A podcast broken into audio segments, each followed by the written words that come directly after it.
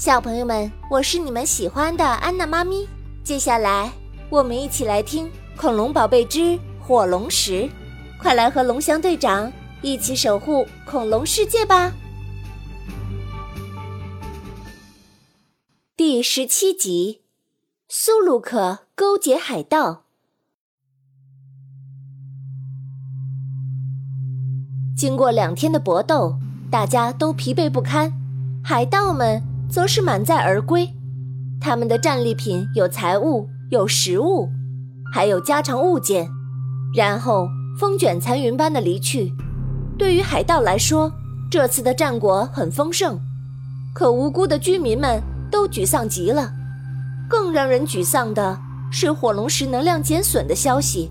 大家都知道，一旦他们的火龙石被毁，后果才是无法想象的。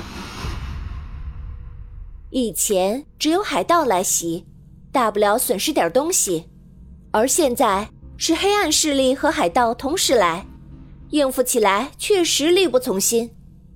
苏鲁克更是在这次获胜中尝到了甜头，他们偏偏要等海盗来袭的时候去偷取火龙石能量，他们甚至还密切关注着海盗的动向。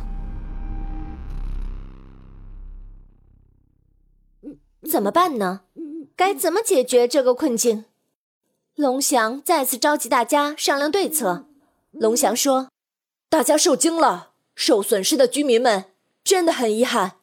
但是不得不说一个坏消息，那就是对于海盗来说，这个季节属于物资匮乏季，他们还会再来的。”话未说完，只听得一片哗然。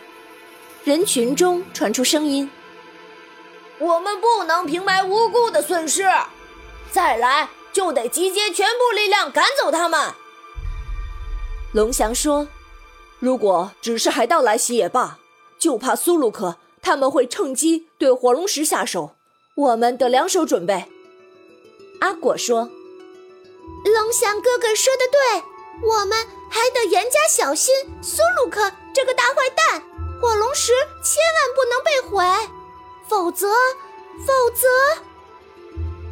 阿果不再说下去，而是回头看了看他挚爱的鲁布拉族亲人们，看得出来，阿果很难过。抱抱赶紧说：“哦，不然我们把海盗所需的物品提前准备好给他们。”风铃说：“不可以，我们不仅要保护好火龙石。”还要保护好大家的财务安全，龙翔说：“没错，面对侵略，我们不能坐以待毙，否则他们会变本加厉。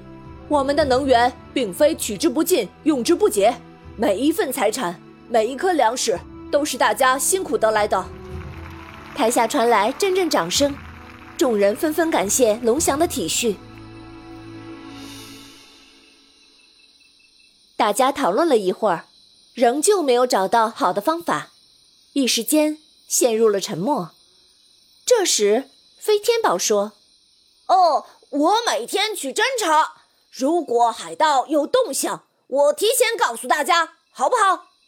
风铃说：“但是太冒险了，海盗们非常的强悍，他们会轻而易举的射中你的，我们绝不允许你受到半点的伤害。”大家纷纷否决了这个提议。龙翔说：“我们先未雨绸缪，大家把重要的财物转移隐藏一下。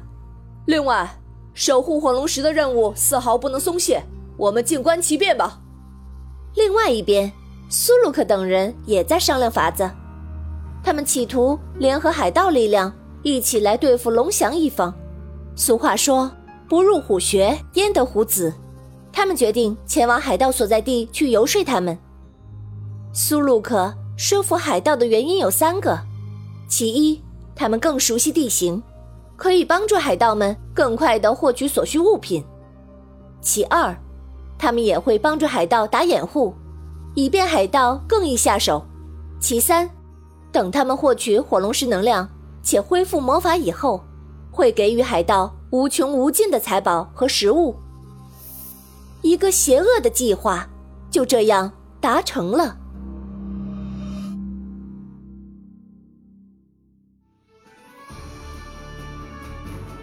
今天的《中华恐龙园》原创 IP 改编故事《恐龙宝贝之火龙石》到这里就结束啦。想要揭秘神奇的侏罗纪世界，就来常州中华恐龙园吧。